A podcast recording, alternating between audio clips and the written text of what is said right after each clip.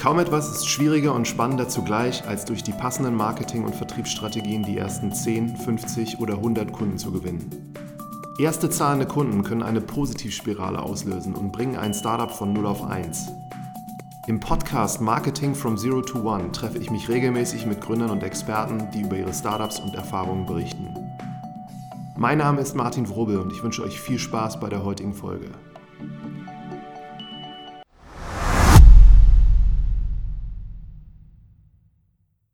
Herzlich willkommen zu einer neuen Folge von Marketing Zero to One. Wir sitzen heute hier im Ulsteinhaus und zwar mit Jakob. Und äh, Jakob arbeitet für die Firma oder hat gegründet Tracks for Trucks. Am besten ist, du stellst dich selber mal vor. Ja, hallo, danke.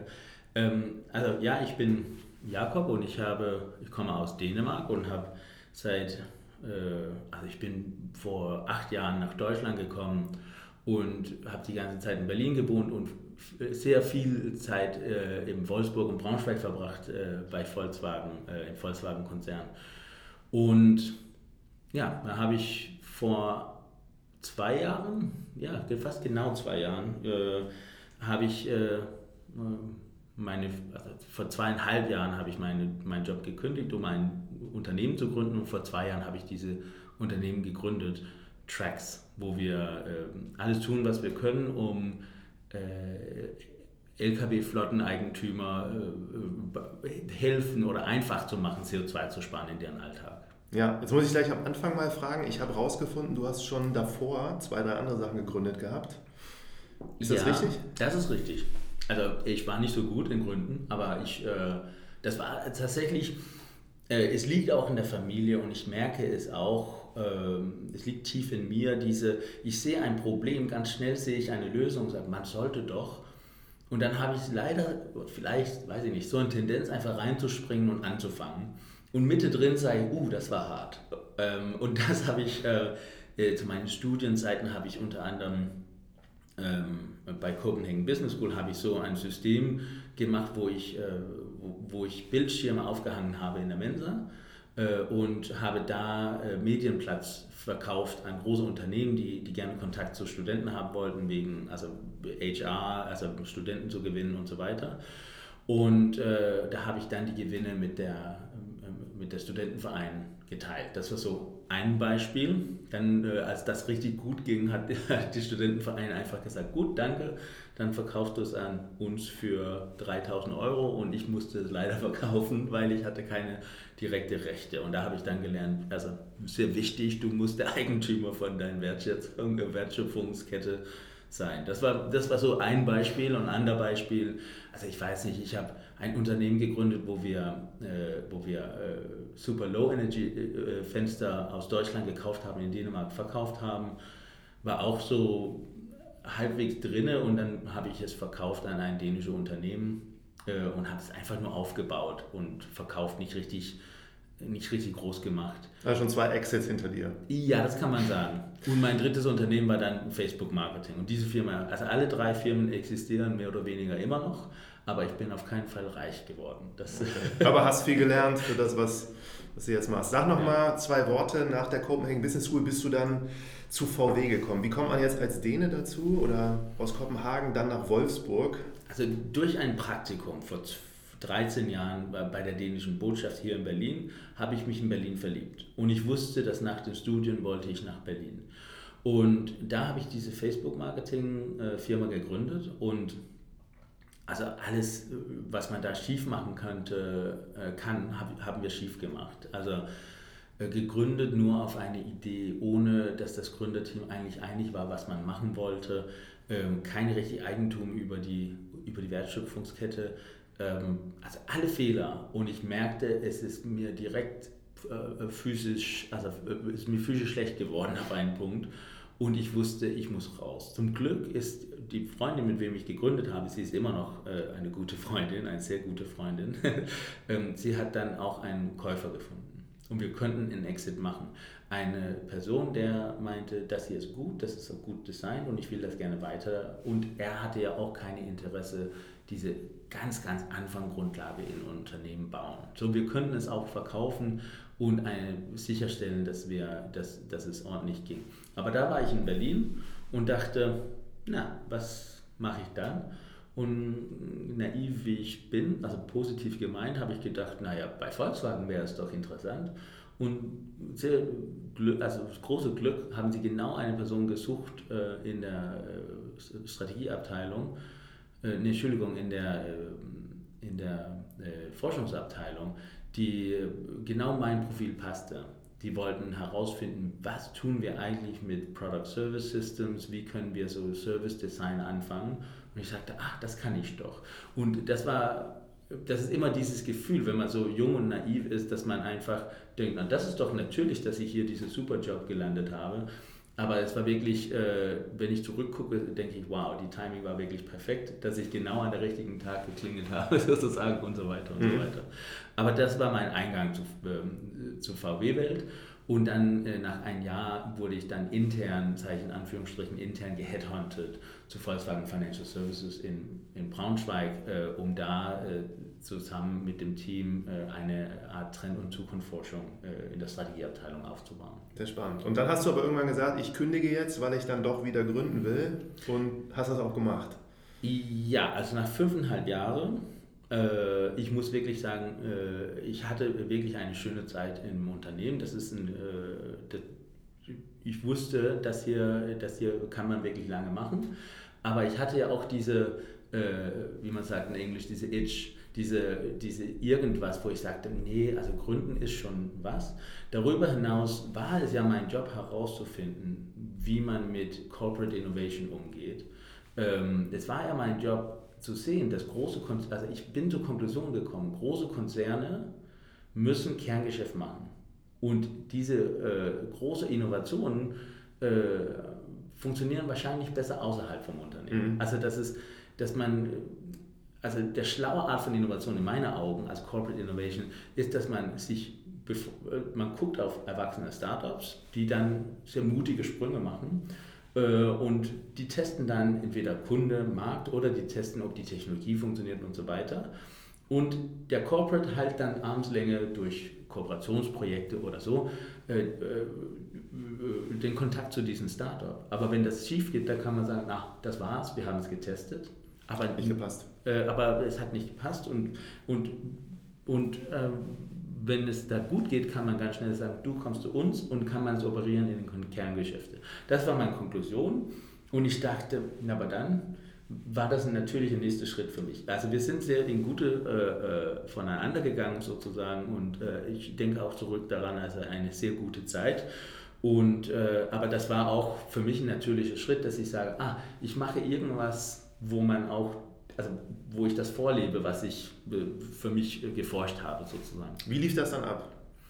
Äh, zu gründen oder? Nee, dass du gekündigt hast, du als nächsten Schritt, du bist ja zu Inodi gegangen, aber ja, wusstest genau. du schon die Idee, die ihr. Nee, ehrlich gesagt, ähm, ich hatte ja natürlich einen festen Vertrag im Volkswagen-Konzern, äh, hatte ich so, also das war nicht ganz einfach, diesen Schritt zu machen, aber plötzlich ich, äh, wurde ich kontaktiert von Leuten, die ähm, die äh, Mitarbeiter für Energy suchen. Und Energy hat zu diesem Zeitpunkt eine Art äh, Company Builder aufgebaut. Und die wollten gerne Leute. Und ich hatte schon ein gutes Netzwerk in Berlin und man hat mich äh, gefragt. Die meinten, ich passe gut rein. Ich meinte es auch. Das Angebot war super gut. Und ich dachte, vielleicht mache ich das. Dann habe ich dieses sichere Zwischenschritt, wo ich immer noch ein bisschen Corporate habe, äh, äh aber ähm, wo ich die Freiheit habe zu gründen. Und ich wollte wirklich tatsächlich auch, ich war sehr interessiert in diese, äh, diese, diese, diese Problem, was wir schon immer noch haben mit Elektromobilität, nämlich ich bin überzeugt, man muss große systemische Innovationen haben, bevor wir richtig Elektromobilität überall bekommen. Und ich dachte, ah, mein Wissen von Automotive, äh, meine, meine neue Kontakte und Netzwerke in, in, in, in der Elektrizitätswelt, in der Energiewelt, das könnte man wahrscheinlich zusammenführen. Äh, leider ist dann auch passiert, dass man, ähm, dass man ganz schnell von, von Energy gesagt hat, nee, wir sind eigentlich nicht so interessiert in diese, äh, in diese große Innovation und wir haben uns, ich habe dann gesagt, also in diese, in diese also enorm große systemische Innovation. Und ich habe gesagt, nee, dann gucke ich einfach in, in der Richtung, was ich auch, wo ich Erfahrung habe, wo ich Netzwerk habe. Und dann kam ich zu dem Thema Platooning. Mhm. Und Kannst du gleich erzählen, was Platooning heißt?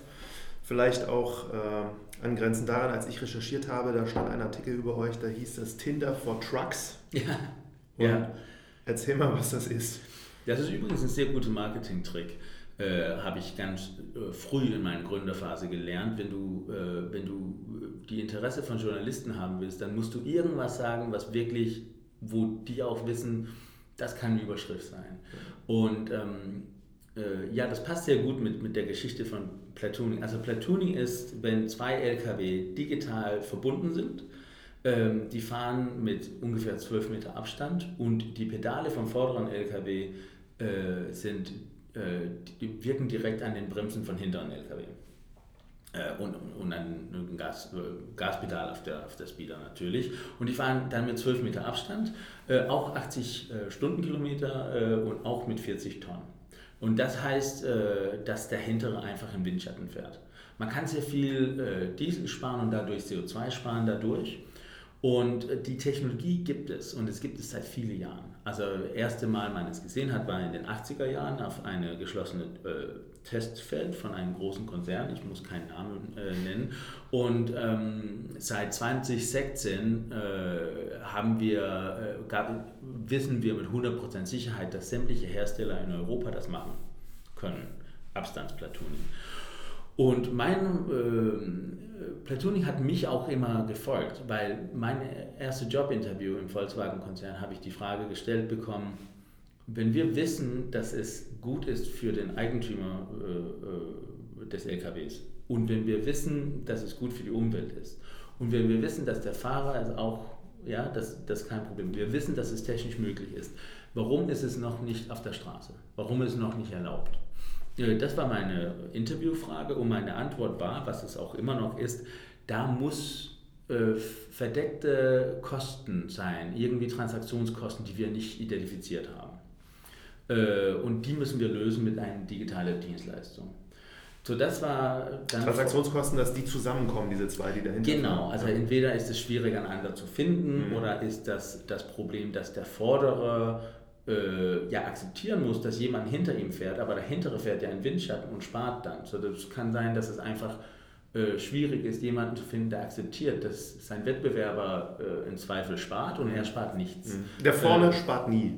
Er spart ein bisschen schon durch die Physik, also dadurch, dass die so eckig sind, die, die, die Maschinen, dann äh, gibt es immer einen Zug hinter einem LKW, aber in Platooning ist dieser Zug ja weg, weil das ist ein anderer LKW. Also diese, so er könnte, er spart so ungefähr 4%. Der hintere spart ungefähr 10%. Und das ist enorm viel Geld. Also das ist in einer Branche mit 3% Margen und mit so einem großen Kostenblock äh, ist Diesel, also 30% der Kosten sind Diesel, ist 10% Diesel gespart. Wirklich viel Geld. Mhm. Also das ist, äh, sehr viel auf den Margen. Da habe ich jetzt zwei Fragen. Wie also funktioniert es, dass die zusammen verbunden sind? Gibt es da eine Technologie, die in beiden da drin ist? Oder? Dann muss in dem Fall ja, dann muss in dem Fall äh, ein, äh, ein sogenanntes Platooning Enablement äh, eingebaut werden. Das ist ein, basiert sich auf eine äh, Fahrzeug-zu-Fahrzeug-Technologie. Ähm, ja, also das ist, das ist technisch gesehen ist das wie eine kleine WLAN-Verbindung zwischen den zwei LKW. Also man ist nicht abhängig davon, dass man Connection hat, äh, also dass man 5G hat. Das ist äh, genug, dass sie, nah, dass sie eng aneinander sind. Aber das ist diese Vehicle-to-Vehicle-Technologie, das sicherstellt, dass die Signale vom Pedal vorne äh, reagieren auf den, auf den Bremsen hinten sozusagen. Mhm. Und der Fahrer sitzt trotzdem drin, macht aber nichts. Ja, er, muss, er muss in diesem, also in diese äh, Abstandplatuning muss er äh, äh, immer noch lenken, immer noch die Augen auf der Straße haben. Äh, der große Vorteil, wir haben auch später gesehen in Tests, dass es äh, auch das Leben, also das Leben als Fahrer wird tatsächlich einfacher, weniger stressvoll in einem Platoon. Äh, aber sonst ist der größte Vorteil, äh, den Wind, also den äh, Windwiderstand äh, zu minimieren. Und wie viele Leute können hintereinander fahren? Technisch gesehen unendlich. Das meiste, was wir gesehen haben, war in Südkorea mit 48 LKW. Wo das wirklich live passiert, auch jeden Tag? Äh, nee, nein, das, also es gibt nirgendwo, wo man das richtig macht. Also das ist alles nur Pilotprojekte. Ja. Das ist alles nur äh, Testprojekte. Aber ähm, ich glaube persönlich, dass in Europa wird das zwei oder drei sein. Aber das ist eher eine politische Frage, weil technisch gesehen ähm, technisch gesehen, also der Mittlere hat ja weder den Zug hinten noch den, den, den Kopfwind sozusagen. Also er, er spart dann mehr als, als die anderen zwei. So, so äh, was, was manche Techniker auch sagen würde, ist, je mehr du hast, desto mehr durchschnittlich hast du gespart. Mhm. Aber ähm, ja, also das ist die, die Sache, das, was mich immer interessiert hat, war, dass ich ja in meiner Zeit und auch mit als ich dann zu Volkswagen Financial Services gewechselt bin, dass ich dann in der Konzernforschung noch Kontakte hatte und gesehen habe, dass diese Platooning-Tests immer noch stattgefunden haben. Und ich immer gesagt habe, das ist doch komisch, dass es nicht auf der Straße ist. Und da bin ich dann zu diesem Punkt gekommen, wo ich sagte, wie ähm, genau, also genau wie ähm, jetzt Airbnb, nicht Tinder, aber Airbnb hat ja nicht erfunden, Wohnungen zu vermieten. Das gab es ja schon, aber die haben einfach sichergestellt, dass es einfacher ist, dass man einander finden kann, dass die Versicherung in Ordnung ist, dass man nicht Telefonnummer äh, austauschen muss, äh, dass, es, äh, dass es Schlichtung gibt, wenn es äh, Uneinigkeiten gibt und so weiter und so weiter. Und ich sagte, hm, alle nervige Sachen mit Platooning sollte man ja wahrscheinlich auch sammeln können in einen Service, sodass Leute es einfach tun. Und das war so meine Einstellung dazu. Und ähm, wir sind, also ich habe mich dann in meiner Zeit bei Energy, habe ich dann einen, äh, ein, äh, einen Co-Founder gefunden und wir haben gesagt, gut, das machen wir zusammen, wir setzen uns hin und bauen eine perfekte Platooning-Service. Sind direkt ins LKW gesprungen, ich habe so in, in meinem Netzwerk habe ich so ein paar, äh, die dann Kontakte haben und dann bin ich mitgefahren mit dem LKW und habe dann untersucht und äh, haben wir ein sehr schönes Konzept für einen äh, Platooning-Service, der drei Technologieelemente hatte. Also erstmal ein, äh, ein ein Matchmaking-Teil, der sicherstellen sollte, dass man einander finden kann auf der Autobahn, wo wir davon ausgehen, nicht, dass man von zu Hause geplant hat, dass man jetzt Platoonen will, aber dass man einfach spontan sagen kann, jetzt bin ich bereit für Platooning und äh, der App sagt dann, ja, der da vor dir fährt, äh, will auch gerne Platoon, willst du mit ihm fahren? Und ihr habt ein paar hundert Kilometer die gleiche Strecke. Genau, ja genau. Und das, das ist dann genau das, also technologisch ist das nicht so kompliziert, das ist ein bisschen wie eine Mitfahrgelegenheit-Geschichte, äh, aber natürlich mit der Trajectory. Also das, das würde keinen Sinn machen, wenn wir jemanden vorschlagen, der jetzt in 20 Meter abfährt. So, mhm. Das stimmt, da, da, gibt es so ein paar Technikalitäten. Aber das war so ein erster Technologieteil in unser Stack. Äh, und das war das, was ich Tinder for Trucking genannt habe, weil das hat nämlich ja, auch für die Journalisten immer so, dann haben sie angerufen und gesagt, ah, kannst du bitte was erzählen? Ähm, da habe ich ganz schnell gelernt, wie PR äh, funktioniert. Ich habe auch einige Artikel gefunden, die immer mit Tinder for Trucks Ja, genau. Das war relativ äh, hochkarätige Medien. Ja, das ist äh, das. Ähm, das ist, und auch, glaube ich, weil es so eine gute Geschichte ist. Also ich glaube, das ist, für mich war das so eine Sache, warum passiert es nicht? Das sollte doch ein No-Brainer sein. Und das war ja auch, also das ist auch einfach zu verkaufen. Mhm. Ähm, und der zweite Teil in unserer Tech-Stack ist dann, dass wir messen, wie viel hast du gespart. Mhm. Und der dritte Teil ist dann, dass wenn man sich trennt, dann schicken, schicken wir Geld von hinten nach vorne, so dass alle genau gleich gespart haben. Und eigentlich könntet ihr dann ein bisschen Geld für euch nehmen. Und wir können dann einen Code von diesen Überweisungen nehmen und dadurch auch sichern, weil das war, also jetzt habe ich ja drei, äh, zwei Probleme erwähnt, nämlich einander finden und die Planung im mhm. Platooning. Zweitens, warum soll der Vordere akzeptieren, dass der Hintere mitfährt? Und der dritte Teil ein Problem, was wir immer gesehen haben, war, in der Branche mit so niedrigen Margen werden niemanden für irgendwas bezahlen, bevor sie wissen, dass sie tatsächlich gespart haben. So ich sagte, okay, dann machen, dann nehmen wir die Risiko. Das heißt, wenn ihr dann gespart habt, können wir einen Code von der Ersparnisse bekommen. So, das war so unser Konzept, äh, ein, ein Platooning-Service, der, der sicherstellen kann, dass man, ja, dass das Platooning äh, äh, überall verbreitet wird und dass, äh, dass die ganze Welt jetzt äh, sehr, sehr viel CO2 sparen, vielleicht 7%, was mhm. wir ja so im Durchschnitt haben würden. Ähm, ja, das war unsere Hoffnung. Und das war dann unser, unser Ziel und wir sind damit angefangen. Wir könnten ganz schnell eine schöne Runde machen, also eine schöne Pre-Seed-Runde ähm, von 300.000 Euro und das war ein, ja, das war Als sehr, erste Runde schon. Als erste Pre-Seed-Runde, mhm. ja. Wo wir auch die Zeit hatten, von Idee zu Konzept zu kommen und, ähm, und auch ein gutes Team anzustellen. Keine von uns waren Developers. Äh, und dann sind dann ein paar Sachen passiert, was ich sehr, äh, ja, was sehr interessant waren. Erstmal haben wir unser CTO kennengelernt, Igor. Und Igor ist, äh, äh ist, äh, äh, ist 60 plus mhm. und ehemaliger Professor der Mathematik und hat 35 Jahre Erfahrung in, mit Big Data und Machine Learning. Also Machine Learning, was das auch damals war also die erste Schritt. Er hat auf jeden Fall die Entwicklung mitgefolgt. Super Architekt, also wenn es so Data Architecture kommt und so weiter. Und er hat uns, äh, hat sein, äh, hat nach uns gefragt, ob er uns kennenlernen dürfte und hat dann danach gesagt, ja, ich will gerne für euch arbeiten, also für, für euch arbeiten. Und ich bin fast vom Stuhl gefallen, weil ich dachte, das geht, also das, das können wir uns nicht leisten. Ich weiß ungefähr, was so eine Person auf den Markt bekommen würde hier in Berlin. Und, ähm, und, und wow. Aber das war auch ein Signal für mich, dass wir irgendwie auf dem richtigen Weg sind. Weil er ist schlau. Das weiß man sofort, wenn man mit ihm redet. Und wenn er sagt, dass wir spannend genug sind, um mit uns zu arbeiten. So, ich ihm Wie hat er euch gefunden? Er hat uns über einen Headhunter gefunden. Also er war mit einem Headhunter, hat den Headhunter gesagt, ich will mit denen sprechen. Und der Headhunter kannte euch wiederum?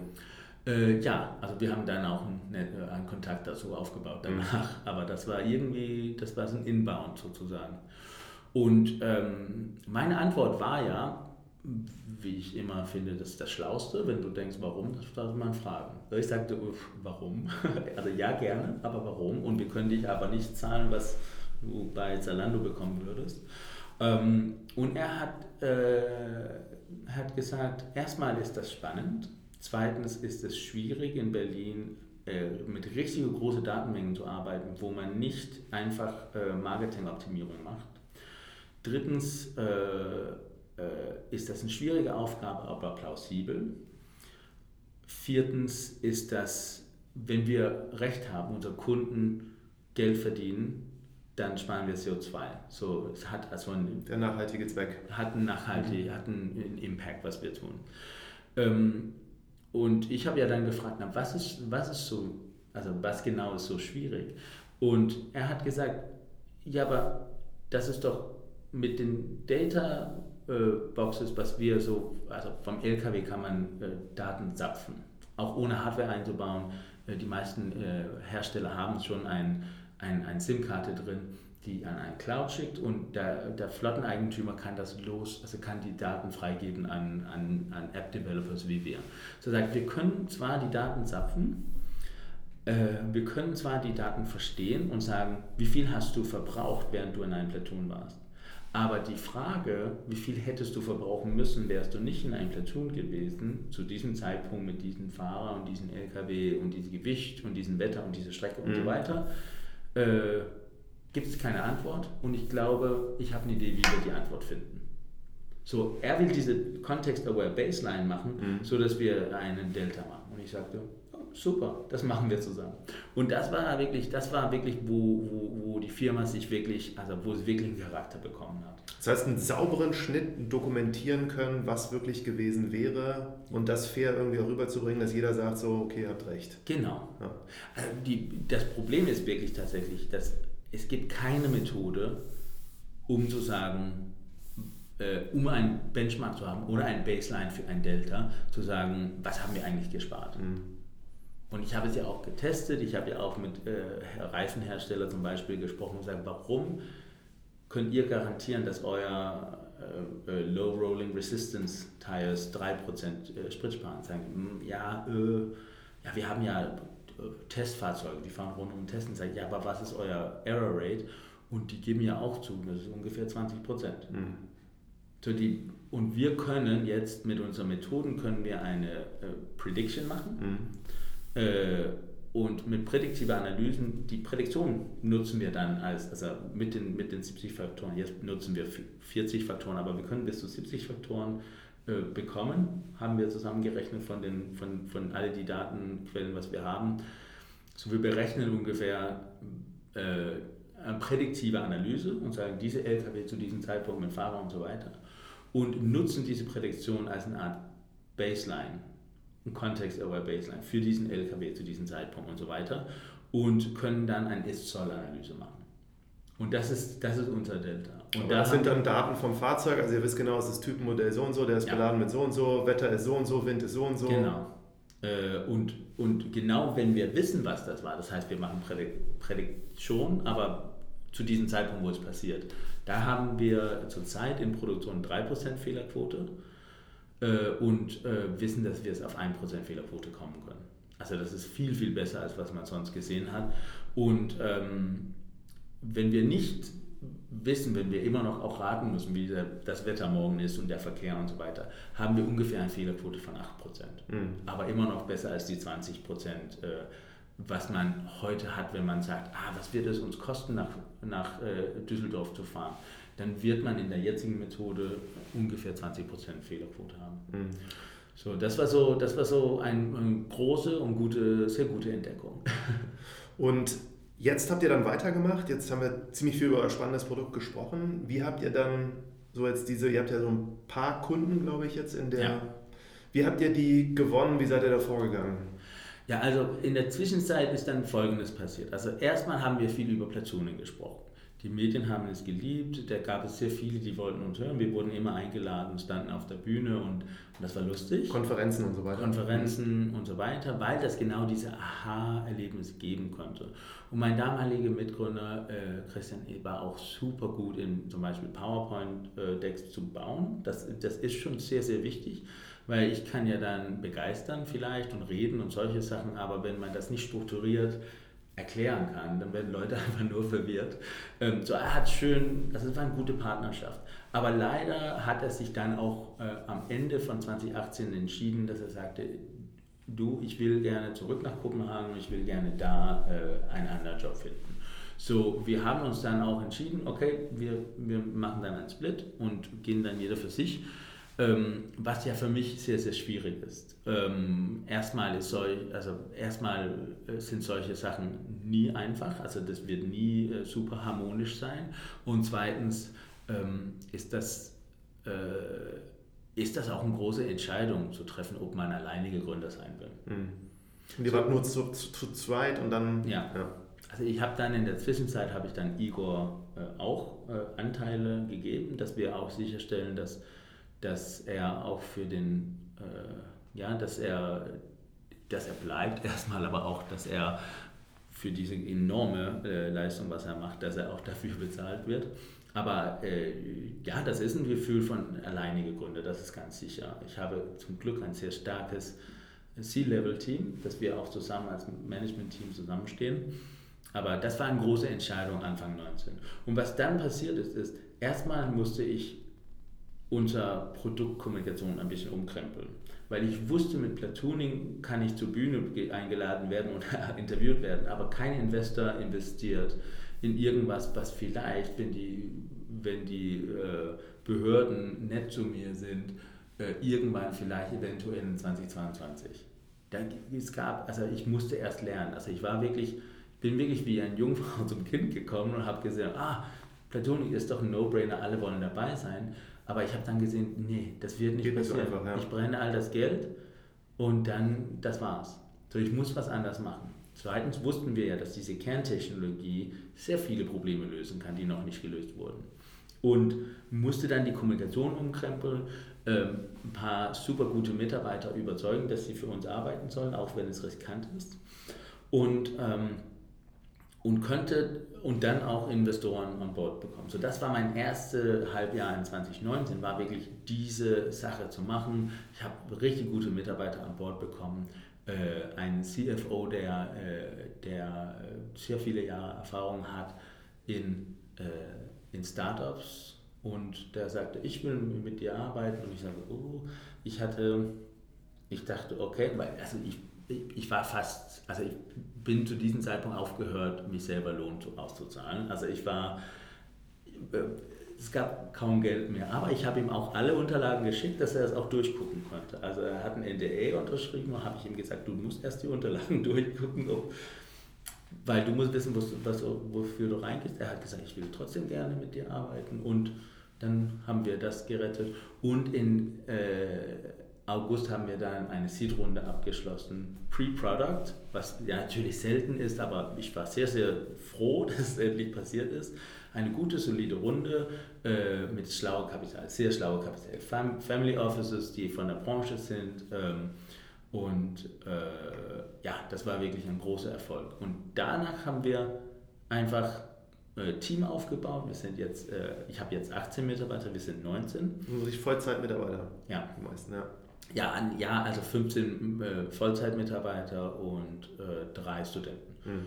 Und, und dann ich. Und dann haben wir, ja, haben wir diese, haben wir diese Sache äh, umgedreht und in der Zwischenzeit ein Produkt erstellt, der genau auf diese Kern, ähm, Kerntechnologie äh, also basiert, die dann sicherstellt, dass man LKW nimmt und man macht diese Ist-Soll-Analyse von dieser, also diese ähm, Prädiktion als ein Soll und sagt, was hast du eigentlich verbraucht und diese, auf Basis von dieser Ist-Soll-Analyse machen wir erstmal der erste Schritt ist, einen Index zu machen und Vorschläge zu machen. Darüber hinaus erlauben wir auch die äh, Logistikunternehmen an den Shippers äh, Rapport zu machen, also mhm. CO2-Reports.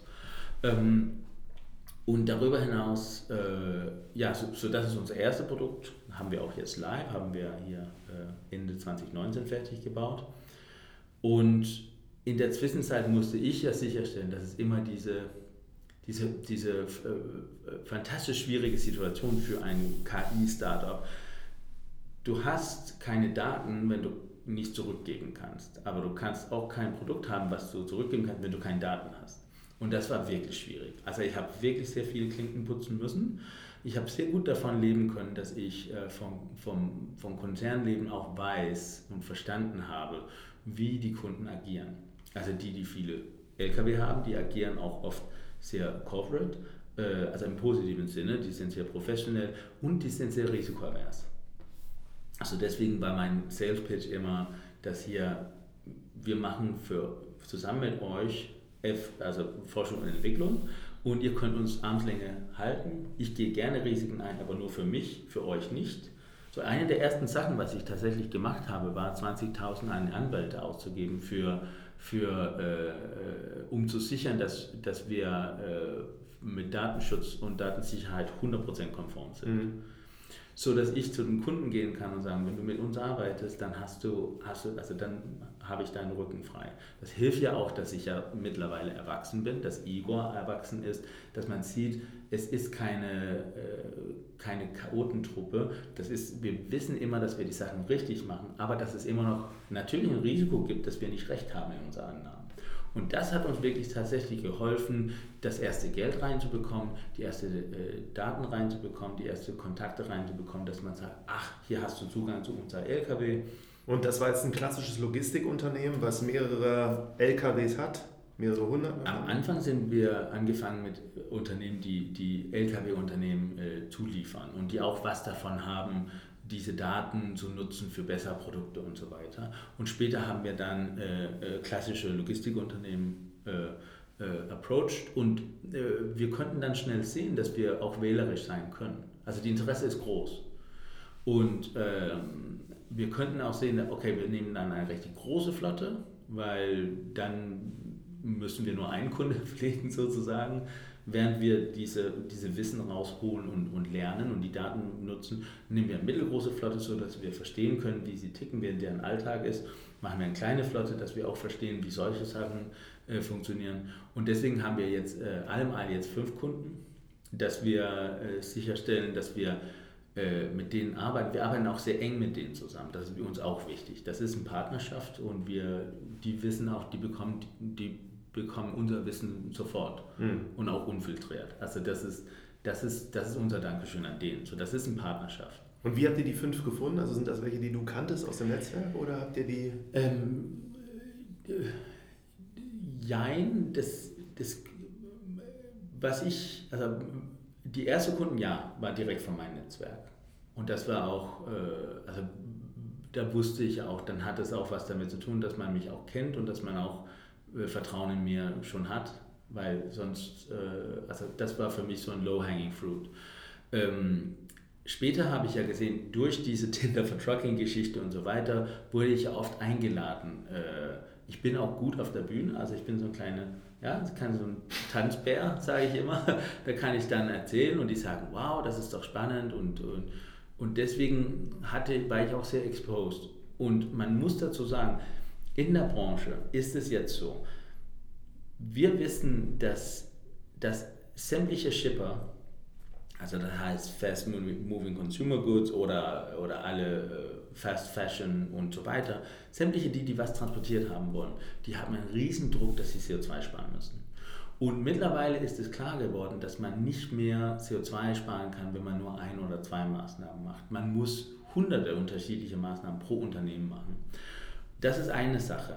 Auf der anderen Seite haben wir im Straßengüterverkehr ein großes Problem. Das ist, man hat lange davon äh, fokussiert, dass wenn man CO2 sparen will, dann muss man einfach einen neuen Motor kaufen. Da gab es EU3 und dann EU4 und EU5 und dann EU6-Motor. Aber mit der Einführung von der EU6-Motor, mit den Emission Standards, die da sind, ist dieses Schema aufgehört. Das heißt, es, wenn man nur EU6-Motoren hat, gibt es keine schnelle Möglichkeit, noch besser zu werden.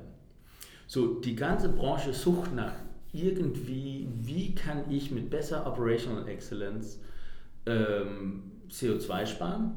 Und natürlich ist es schön, dass CO2 sparen auch bedeutet Geld sparen. Ähm, äh, weil man direkt Diesel spart. Wie kann ich mit besser Operational Excellence äh, CO2 sparen?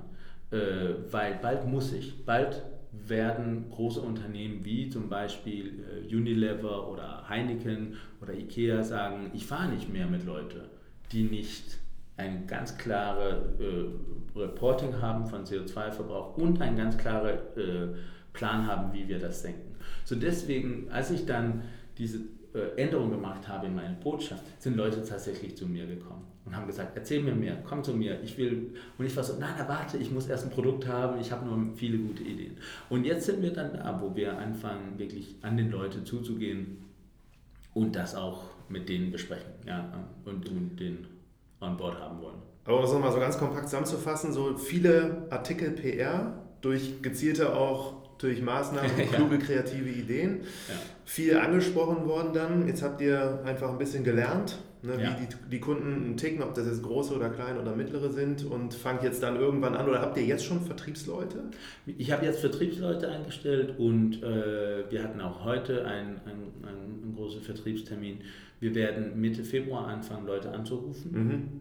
und ähm, wir sind jetzt dabei, äh, bei sämtliche Hersteller deren Onboard-Telematiksysteme an Bord zu bekommen, sodass der Onboarding von den Kunden glatt ist. Das ist mhm. immer so ein Problem. Also, dass sie das schon drin haben, wenn die Kunden das eh dann. Genau, wenn sie sagen, ah, ich will gerne zu euch, ich habe einen DAF, was, wie komme ich, äh, komm ich äh, an Bord, dass wir eine Antwort haben. Mhm. weil, weil das ist ja, äh, und nur kurz dazu, der Grund, warum wir es noch nicht haben, ist, dass sehr viele Hersteller sagen, ja, schön, dass ihr ein Produkt habt, aber zeigt uns das Produkt, bevor wir euch erzählen, wie das ist. So, wir müssten erst ein Produkt haben, bevor wir die Prozesse da reinführen können. Mhm. Deswegen auch diese Silent Launch in, in, in Dezember und einen richtig großen Launch in März. So, da, unser Ziel ist es, dass wir im März wirklich ganz groß aufmachen. Wir machen äh, sehr viel Kommunikation. Das ist ja auch ein heißes Thema, also auch ein Thema, wo wir stolz sind, dass wir es als Prinzip einfach machen, CO2 zu sparen durch besser Operational äh, Excellence. Also das ist, das ist das, was wir machen wollen. Wir sparen Zeit für, die, für, für unsere Kunden, wir machen es einfacher und wir messen alles. So, wir mhm. sagen, wir, wir schaffen Fakten, wir sagen, das hast du gespart, genau das hast du gespart. Mhm. Wir machen es einfach, das Geld äh, oder wie sagt man, die Rapportierung an den Kunden zu schicken. Wir machen alle diese Sachen, äh, so dass es einfach, das Leben einfach einfacher wird und dafür wieder diese Geschichte mit, ähm, mit Airbnb, dafür wird es öfter passieren sozusagen. Also mhm. wir sparen CO2 dadurch, dass wir es einfacher machen, CO2 zu sparen. Und äh, das ist eine gute Geschichte. So, wir sind auch dabei, so PR-technisch das aufzubauen. Du hast vielleicht gesehen, dass die LinkedIn-Posts auch äh, öfter gesehen, rauskommen. Ihr habt den ehemaligen Bundespräsidenten Köhler getroffen. Ja, das war, ein, das war ein Vergnügen. Also er ist wirklich ein sehr interessanter Mann ja, das, wir, machen, wir machen dann diese Sachen, weil wir wollen uns auch positionieren, haben auch eine PR-Agentur dazu angestellt, dass es auch nutzt, dass wir mit guten Botschaften kommen. Also dass es auch, manche wollen es gerne hören, dass es Hoffnung gibt, auf jeden Fall auf diese kleine Teil, mhm. Straßengüterverkehr, der für 6% der, der CO2 in der EU steht. Ähm, und, und deswegen werden wir das wirklich zielgerichtet aufbauen. Wir wollen... Ähm, wir haben auch einen großen Wettbewerb geplant, weil mit unserer Technologie haben wir zum ersten Mal diese Möglichkeit, äh, zwei Flotten miteinander zu vergleichen. Man muss dazu sagen, keine Flotte ist gleich. Also sehr selten. Ne? Weil äh, große äh, Größe von Motoren, Alter von den Lkw und so weiter und so weiter. Äh, ein Kühlwagen nimmt, äh, nutzt mehr Energie als ein normalen Kastenwagen und so weiter oder ein Kasten-LKW. Äh, und die, das, was wir tun, ist, dadurch, dass wir ja diese Ist-Zoll-Analyse machen können, dann können wir einfach sagen, wie viel hast du verbraucht, wie viele Liter hast du verbraucht, wie viele Liter hättest du verbrauchen sollen in diese Periode. Und da können wir Flotten miteinander vergleichen, wir können auch Fahrer miteinander vergleichen. Und wir wollen das positiv nutzen, dass wir, dass wir eine Art grüne Flotte, äh, Flottenmanager Award machen wollen und ein bisschen groß kommunizieren wollen und sagen, ey, guck, äh, hier ist wirklich eine Flotte, der der alles, also wo die Fahrer wirklich sehr schlau fahren, die, wo, wo der Flottenmanager sehr schlau die richtige LKW auf die richtigen Strecken einsetzen und so weiter und so weiter. So, wir wollen das auch promovieren, weil ich glaube, ich glaube, ja, erstmal ist das eine gute Art, rauszukommen zu sehr viele Leute. Und äh, da sind wir wieder bei diesen Learnings, was ich hatte in Marketing, dass wenn man PR machen will, dass es wirklich eine Möglichkeit gibt, wenn man versteht, wie die Journalisten funktionieren und die Journalisten wollen gerne gute Geschichten erzählen, dann sage ich, okay, dann hier habe ich eine gute Geschichte, das gebe ich gerne weiter und dann hoffe ich, dass sie dann nehmen. Wenn nicht, dann habe ich, dann muss ich alles auf LinkedIn selber machen. Wie viele Veranstaltungen hast du besucht so als Speaker?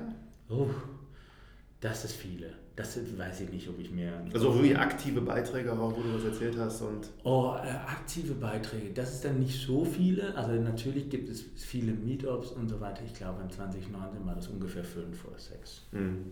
Ja, das ist so, also da gibt es ja immer unterschiedliche Geschichten zu erzählen. Also meine Gründergeschichte, auch diese komische Sprung von, von, von, äh, von äh, Corporate zu, zu Gründer. Äh, dann gibt es natürlich äh, Hoffnungen hier in der Straßengüterverkehr, äh, dass, dass diese Branche, weil das ist keine leichte Branche, aber dass es auch Möglichkeiten gibt, dass es nicht, dass weniger unter Druck steht hier in der nächsten Zukunft. Also es gibt so unterschiedliche Themen, wo ich dann auch oft und gerne rede. Ja. Jetzt eine der letzten Fragen ist nochmal, wenn du jetzt so einen Tipp geben würdest an Studenten von heute. Du hast jetzt quasi so bei deinem Studium was gegründet, so kleinere Sachen, dann ja. hast du studiert, dann warst du im Konzern, dann hast du jetzt Tracks gegründet. Ja. Was ist für dich so das idealtypische Szenario für den modernen Studenten von heute? Sollten die direkt gründen, wenn sie aus dem Studium rausgehen? Oder hat dir das jetzt so viel geholfen, auch dass du Erfahrung gesammelt hast in einem großen Konzern, was dir jetzt einfach hilft, so vielleicht das hier erfolgreicher aufzubauen? Also das ist sehr schwierig pauschal zu sagen. Ich glaube, ähm, es, gibt, es gibt zum Beispiel Sachen, die sehr äh, B2C sind. Es gibt auch Sachen, also die man wirklich auch direkt nach dem Studio aufbauen kann. Ähm, es gibt es gibt, äh, ja, es gibt sehr viele äh, Möglichkeiten. Ich glaube, bei mir B2B, dass ich, äh, hat es sehr geholfen, dass ich meine Kunden kenne und dass ich meinen Kunden verstehe. Und das weiß ich nur dadurch, dass ich es alles observieren dürfte und alles äh, verstehen dürfte. Und äh, ich glaube, da ist nichts, da, da spricht nicht dagegen, Geduld zu haben und Erfahrungen zu sammeln. Äh, Erfahrung kann man durch Gründen sammeln und äh, Erfahrung kann man auch durch, äh, kann man auch äh, durch Mitarbeit in einem Unternehmen sammeln. Ich glaube, wenn ich es nochmal machen sollte, wäre das wahrscheinlich ein, ein ähnlichen Werdegang, entweder in ein Corporate oder in ein Startup, einfach um diese Handwerk zu lernen. Ich glaube, da, dafür habe ich sehr viel Respekt. Mhm. Und ich mache auch sicher, dass wenn Leute bei mir arbeiten, ähm, dann sage ich auch, das wenigste, was ich damit zahlen kann, ist Learnings und, und, und Leadership. Und die auch beibringen kann, zum Beispiel äh, in, diese, in diese Schule zu gehen, was ich was, was, was ich ja, also was ich auch ein bisschen bewundere in dieser Schule, äh, äh, zu lernen, wie das ist, äh, Startup-CEO zu sein. Das hätte ich gern gewusst. und jetzt ein paar von meinen Mitarbeitern, die sage ich, ich will alles tun, was ich kann, um euch auch beizubringen und auch mich über den Schulter zu gucken und sehen diese Schwierigkeit, was hier ist, so dass man ein bisschen wie ein, ein, ein CEO-Azubi wird, weil ich glaube, das soll man nicht unterschätzen, was man alles da lernen und betrachten kann. Sag doch mal die letzten ein, zwei richtig härtesten Momente der letzten zweieinhalb Jahre. Och, Was war das für dich? Da waren viele, aber äh, äh, dass ich, dass ich äh, so 20.000 Euro leihen müsste, um, um den Lohn äh, am 1., die Löhne um erst, am 1. August zu zahlen, 2019. Jetzt habe ich dann das Geld auf dem Konto äh, Mitte August zu, zahlen, äh, zu, zu die Löhne zurückzuzahlen äh, und auch diese Darlehen zurückzuzahlen. Das war hart. Das war wirklich, August war hart. Das war wirklich, also wirklich alle diese, diese Hin und Her, weil, weil, weil das Fundraising ist schwierig und das ist, wenn du das zum ersten Mal machst, ist das Hölle, weil du verstehst nicht, was passiert. Du verstehst nicht, warum es so lange dauert. Du verstehst nicht, warum, warum es nicht einfach passiert. So, das war wirklich hart und äh, andere war natürlich diese Founder Breakup. Also Founder mhm. Breakup ist, da muss ich sagen, das ist fast wichtiger als das andere Ratschlag, was ich gegeben habe hier mit, wann soll man gründen, soll man erst was lernen. Ich glaube, das Allerwichtigste ist, finde jemanden, mit dem du gearbeitet, zusammengearbeitet hast, den du richtig gut kennst. Äh, wenn man so eine Person hat, dann kann man auch, dann gibt es auch die Möglichkeit zu gründen. Also das ist das Allerschwierigste, mhm. wirklich das Gründerteam weil man kommt durch sehr viel Stress und man muss zusammenstehen können. Okay. Ich danke dir herzlich fürs Gespräch. Hat mir großen Spaß gemacht, dich hier zu besuchen und ich hoffe, dass Platooning irgendwann kommt. Dann seid ihr in der besten Position. Ja, danke. Ich hoffe es auch. danke.